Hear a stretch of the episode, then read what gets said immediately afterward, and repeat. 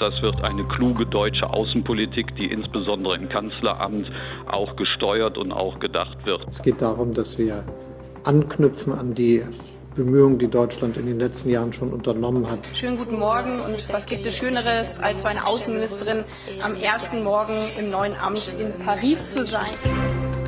News Junkies. Was du heute wissen musst. Ein Info-Radio-Podcast. Ja, heute Morgen war sie in Paris, dann ist sie mit dem Zug nach Brüssel gefahren und dann später geht es dann noch mit dem Flieger nach Warschau. Direkt am ersten Tag stand für die neue Außenministerin Annalena Baerbock ziemlich viel auf dem Programm. Mhm. Und sie tritt selbstbewusst auf, will die deutsche Außenpolitik umkrempeln, werteorientiert auftreten, auch gegenüber Autokraten wie zum Beispiel Putin. Vor allem Klimapolitik soll bei ihr ganz oben auf der Agenda stehen. Aber wird sie das überhaupt so umsetzen dürfen? Am ersten Tag der neuen Bundesregierung Regierung. Da bahnt sich schon der erste Streit an. Wer darf die neue Außenpolitik führen? Der Kanzler oder die Außenministerin? Das schauen wir uns heute an. Es ist der 9.12.2021. Ihr hört die News Junkies und wir sind Martin Spiller und Ann-Christine Schenten. Hallo. Hi. Für Annalena Baerbock ging es gestern eigentlich ganz gut los. Kanzler gewählt, als Außenministerin vereidigt, Urkunde eingesackt und nach der Kabinettssitzung direkt in den Flieger nach Paris. Ja, es klingt stressig, aber es ja. ist natürlich eigentlich der perfekte Start so ins neue Leben als Außenministerin. Wäre da nur nicht dieses Deutschlandfunk-Interview gewesen mit SPD-Bundestagsfraktionschef Rolf Mützenich am gestrigen Morgen. Das wird eine kluge deutsche Außenpolitik, die insbesondere im Kanzleramt auch gesteuert und auch gedacht wird mit Unternehmen. Und da bin ich sehr zuversichtlich, dass Olaf Scholz das tun wird. Ups. Ja, warte mal kurz. Ne? Außenpolitik wird im Kanzleramt gemacht, sagt Mütze nicht. Sagt er. Aber Annalena Baerbock, die sitzt ja gar nicht im Kanzleramt. Wird sich auch eher unschön angefühlt haben für Baerbock, das so direkt vor ihrem Start gehört zu haben. Ne? Ja, sie bekam dann allerdings direkt Rückendeckung und zwar von Omid Nuripur, dem außenpolitischen Sprecher der Grünen und ja auch gerade ein ganz heißer Anwärter auf das Amt des neuen grünen Parteichefs. Mhm. Auf Twitter stichelte er gegen Mützenich. Er hat geschrieben, Nein, Rolf Mützenich, Außenpolitik wird nicht insbesondere im Kanzleramt gesteuert. Das Auswärtige Amt so herabzusetzen, ist die überkommene Koch-Kellner-Logik. Wir sollten auf der Grundlage des Koalitionsvertrags Vertrauen aufbauen, nicht Vorgärten pflegen. Hm, da bahnt sich also direkt der erste Konflikt in der neuen Koalition an. Mhm. Muss Annalena Baerbock auf die Ersatzbank oder lässt Scholz ihr am Ende doch freie Hand? Ja, um diese Frage zu klären, schauen wir uns jetzt mal an, was die beiden unterscheidet. Also klar ist, Annalena Baerbock steht für einen ganz anderen Stil als Scholz. Baerbock will eine werteorientierte Außenpolitik etablieren. Keine gute Miene mehr zu bösem Spiel, nur um niemandem weh zu tun, um bloß keine Wirtschaftspartner oder so zu ärgern. Sie setzt auf andere Partner. Sie will sich dabei mit ihren europäischen und transatlantischen Partnern verbünden. Ja, so dieses Verbünden, das will Scholz auch. Allerdings steht er schon für diese alte, mildere Außenpolitik à la Merkel, wo man doch ja immer ganz gut mit allen kann. Gute Beziehungen auch zu wichtigen Handelspartnern wie China oder Russland, mhm. die will Scholz schon aufrechterhalten. Ja, da ist er viel vorsichtiger als Baerbock, mhm. viel zurückhaltender. Vielleicht wird er sie auch deswegen gerne etwas zurückdrängen wollen in ihrer Funktion jetzt als Außenministerin. Ja, wir schauen da später auch noch mal genauer drauf. Also entscheidet jetzt eine Außenministerin wirklich am Ende all dieser außenpolitischen Fragen oder hat nicht eigentlich doch immer Kanzler oder Kanzlerin das letzte Wort? Aber dazu später mehr. Genau, später mehr. Zurück erstmal zu Baerbock. Die legt jetzt direkt los, als sei ihr das Geplänkel um die Machtfragen alles vollkommen egal.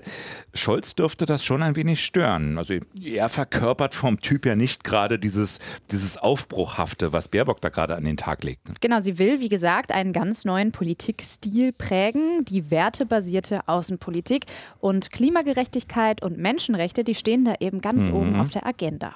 Die Frage, ob sowas überhaupt funktionieren kann. Also wie viele Politiker haben schon so etwas mhm. angekündigt?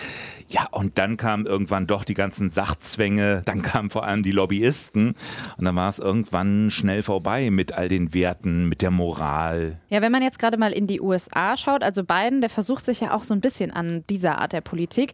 Der betont immer wieder momentan demokratische Werte. Jetzt hat er den diplomatischen Boykott der Olympischen Winterspiele angekündigt.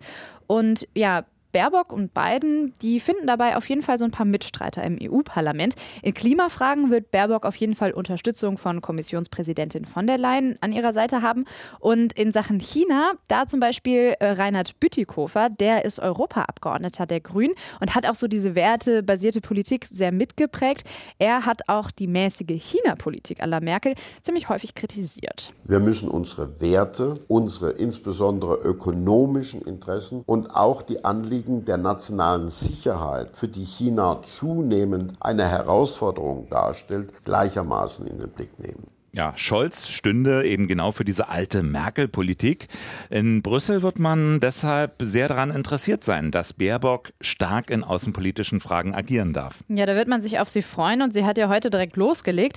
Vielleicht auch so, um so einen kleinen Vorsprung auf Scholz zu gewinnen. Denn sie hat angekündigt, dass sie gemeinsam mit ihren europäischen Partnern über einen möglichen diplomatischen Boykott der Olympischen Winterspiele in Peking entscheiden will. Ja, während Scholz von dem kam da eher wenig. Der hat sich bisher da nur vage geäußert geäußert. Ja, und Baerbock wird eben deutlich. Heute in Paris hat sie gesagt, in Bezug auf die Tennisspielerin Peng Shuai, die ja einem hochrangigen chinesischen Parteifunktionär sexuellen Missbrauch vorwirft, wenn eine Frau solche Vorwürfe erhebt, dann muss das eben auch im internationalen Kontext Gehör finden. Ihr Besuch in Paris beim französischen Außenminister Le Drian, das war ja ihr erster Amtsbesuch, den hat sie taktisch klug gelegt und damit tatsächlich mal an die Ära Merkel so ein bisschen angeknüpft. Also die enge Beziehung zwischen zwischen Frankreich und Deutschland betont. Paris als erster Antrittsbesuch ist mehr als eine gute Tradition. Es ist mir persönlich auch ein wichtiges Anliegen, denn Deutschland hat keine engeren Freunde als Frankreich. Ja, und in ihrem Gespräch zwischen Le Drian und Baerbock, da ging es natürlich auch um den schwelenden Konflikt zwischen Russland und der Ukraine. Die Worte, die Baerbock da in Richtung Putin gewandt hat, die waren ziemlich scharf. Sie hat Russland im Falle einer Ukraine-Invasion mit Konsequenzen gedroht. Russland würde einen hohen politischen und vor allem wirtschaftlichen Preis für eine erneute Verletzung der ukrainischen Staatlichkeit zahlen. Gemeinsam mit Frankreich will Baerbock möglichst schnell ein sogenanntes Normandie-Format auf die Beine stellen. Ein Treffen zwischen Deutschland, Frankreich, der Ukraine und Russland. Eine militärische Eskalation, die will sie unbedingt vermeiden. Ja, ein weiteres Thema, auch Russland bezogen, ist ja Nord Stream 2. Mhm. Ob die umstrittene Pipeline im nächsten Jahr in den Start gehen darf, darüber ist die Ampel sich in ihren Koalitionsgesprächen nicht einig geworden. Baerbock ist dagegen. Es ist ja kein Zufall, dass so gut wie alle anderen europäischen Länder gegen diese Pipeline sind. Nichtsdestotrotz hat die alte Bundesregierung CDU und SPD das massiv vorangetrieben, immer mit diesem Argument, was jetzt auch Olaf Scholz noch wiederholt. Das ist kein politisches Projekt, sondern rein wirtschaftspolitisches oder wirtschaftliches Projekt. Aber das Gegenteil ist der Fall und wir sollten uns in Zukunft deutlich unabhängiger von solchen fossilen Energieimporten machen. Ja, eigentlich hatte Scholz sich nämlich immer pro Nord Stream 2 geäußert. Darauf bezieht sich Annalena da in diesem Ton. Momentan bleibt er aber eben so ein bisschen unklar. Annalena Baerbock benutzt die Pipeline ja auch als Druckmittel im Ukraine-Konflikt. Das heißt, sollte Putin den Konflikt eskalieren lassen, dann wäre das eben das Aus für Nord Stream 2 schließt mittlerweile zwar auch Olaf Scholz nicht ganz aus, hält sich da aber, du hast es gerade gesagt, sehr bedeckt. Es gibt keine klaren Äußerungen. Genau, was man jetzt vielleicht mal festhalten kann, also Annalena Baerbock, die scheint einen Plan zu haben, wie sie die deutsche Außenpolitik in Zukunft gestalten will, also wertebasiert und klimagerecht. Von Scholz hingegen, ja, da hört man irgendwie noch recht wenig über außenpolitische Pläne. Naja, also Baerbock scheint nicht gewillt, Olaf Scholz das Auswärtige Amt einfach zu überlassen, nee. gewissermaßen. Äh, vielleicht ist es von Scholz aber auch klug, ihr erstmal den Vortritt zu lassen. Sie darf dann ein bisschen wirbeln, sich da austoben. Und äh, dann kommt wieder nach langem, langem Zögern und Schweigen ein Machtwort, das dann vielleicht sitzt. Und das hat dann viel mehr Gewicht, als wenn er sich jetzt täglich in jede Einzelfrage einmischt. Ja, er sollte nur nicht zu lange zögern. Ich glaube, dann hm. macht Annalena das Rennen.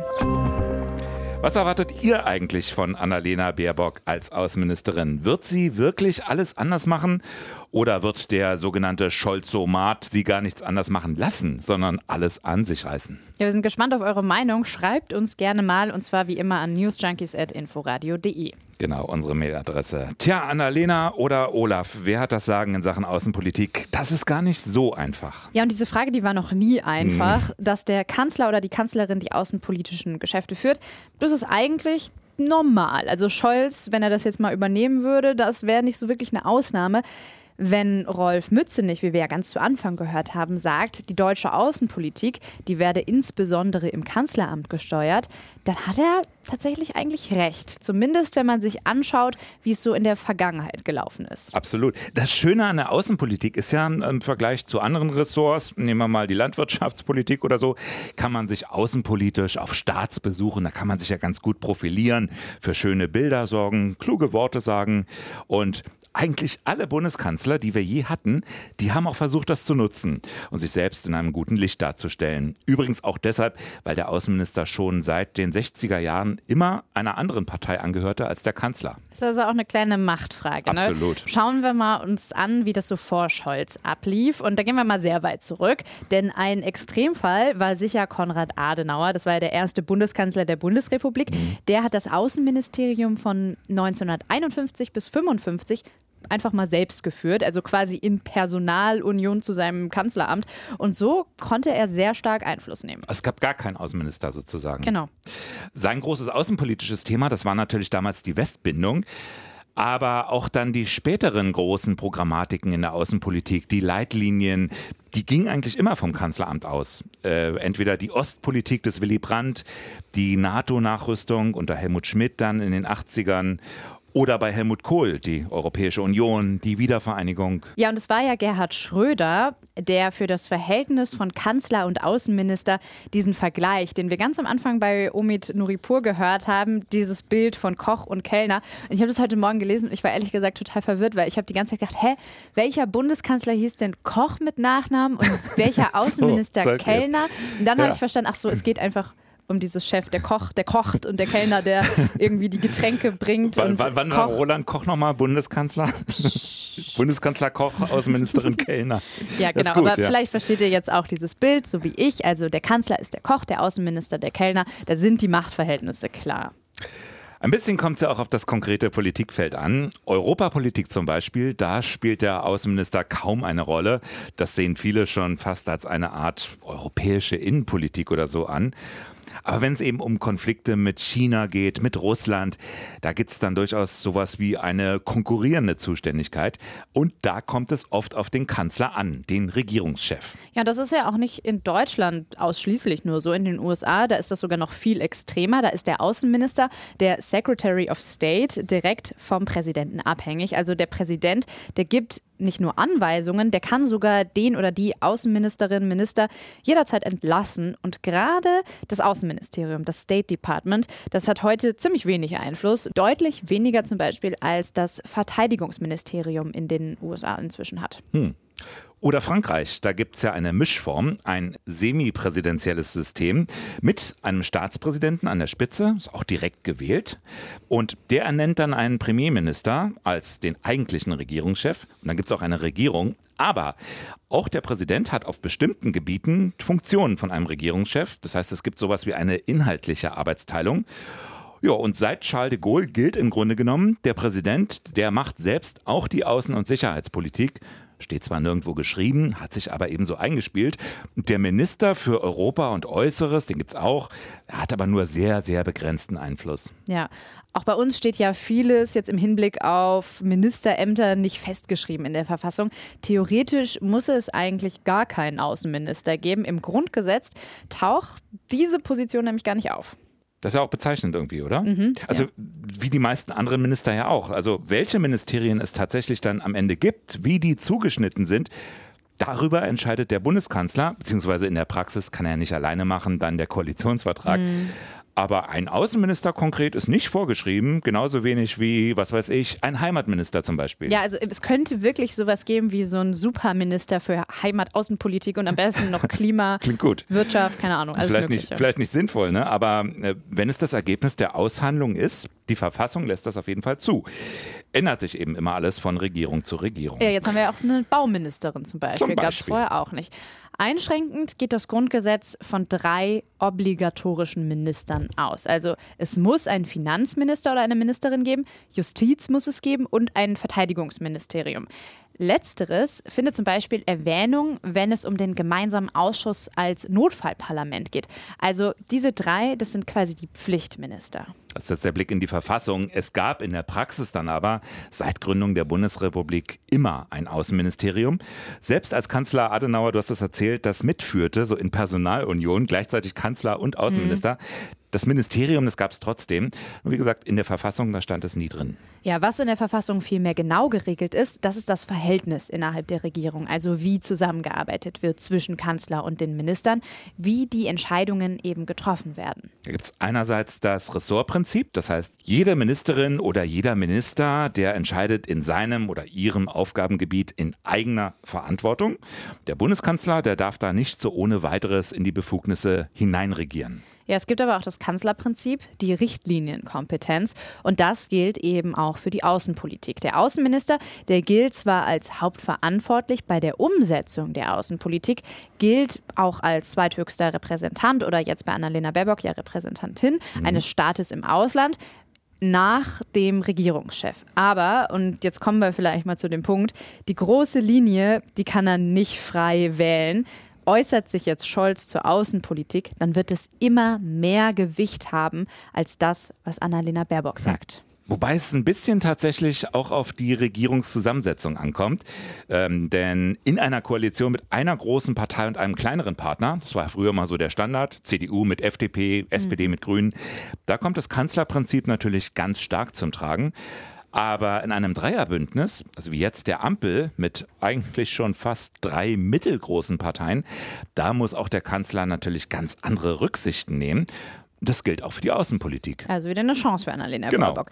Und da ist ja die Sache ja aktuell sogar so, wenn die SPD eine andere Außenpolitik will als die FDP oder Grüne, dann kann Scholz an der Stelle eben auch nicht einfach durchregieren. Also er kann jetzt nicht sagen, Nord Stream 2 kommt auf jeden Fall, obwohl FDP und Grüne sagen auf gar keinen Fall, weil ja nämlich FDP und Grüne zusammen sogar mehr Abgeordnete stellen als die SPD. Also Annalena Baerbock vertritt gewissermaßen sogar den größeren Teil der Ampelkoalition. Na, interessant. Fazit: Der Konflikt, der ist alles andere als neu, haben wir jetzt gelernt. Und man darf auf jeden Fall gespannt sein, wie sich das noch entwickelt, vor allem in Sachen Russland, aber natürlich auch in China. Die Winterspiele, die stehen bevor, da wird sich zeigen, wie Baerbock und Scholz sich da so vertragen. Übrigens, äh, Stichwort Winterspiele, Blick aus dem Fenster. Ja, schön, ne? Es schneit in Gutes Berlin. Stichwort, es schneit. Ähm, jetzt raus ins Schneetreiben, das war es ja schon wieder für heute. Bist du eigentlich wieder mit dem Fahrrad am Start heute? Nee, ich fahre nee. seit Wochen Ringbahn, falls du es mitbekommen hast. Und das ist auch ein bisschen komisch, gerade jetzt beim Schnee ist es natürlich nochmal ein bisschen voller in der Bahn. Ne? Absolut. Aber mit Homeoffice ist halt bei uns hier auch so ein bisschen schwierig, ne? Ja, aber ich habe heute Morgen gelesen, das fand ich auch ganz spannend. Da gibt es jetzt eine Neuerung, also wenn du im Homeoffice arbeitest und du stehst aus deinem Bett auf, willst dann zum Schreibtisch laufen und auf diesem Weg fällst du hin, dann bist du da jetzt ähm, ja, arbeitsrechtlich geschützt und äh, bekommst Geld von deiner Versicherung. Toll, oder? Oh, die gute Nachricht zum Schluss. Die gute Nachricht zum Schluss. Merkt euch das an alle im Homeoffice. Genau, und damit würden wir sagen, schließen wir diese Folge auch. Aber wir hören uns morgen wieder. Bis dahin. Tschüss. Ciao. News Junkies. Was du heute wissen musst. Ein Podcast von Inforadio. Wir lieben das Warum.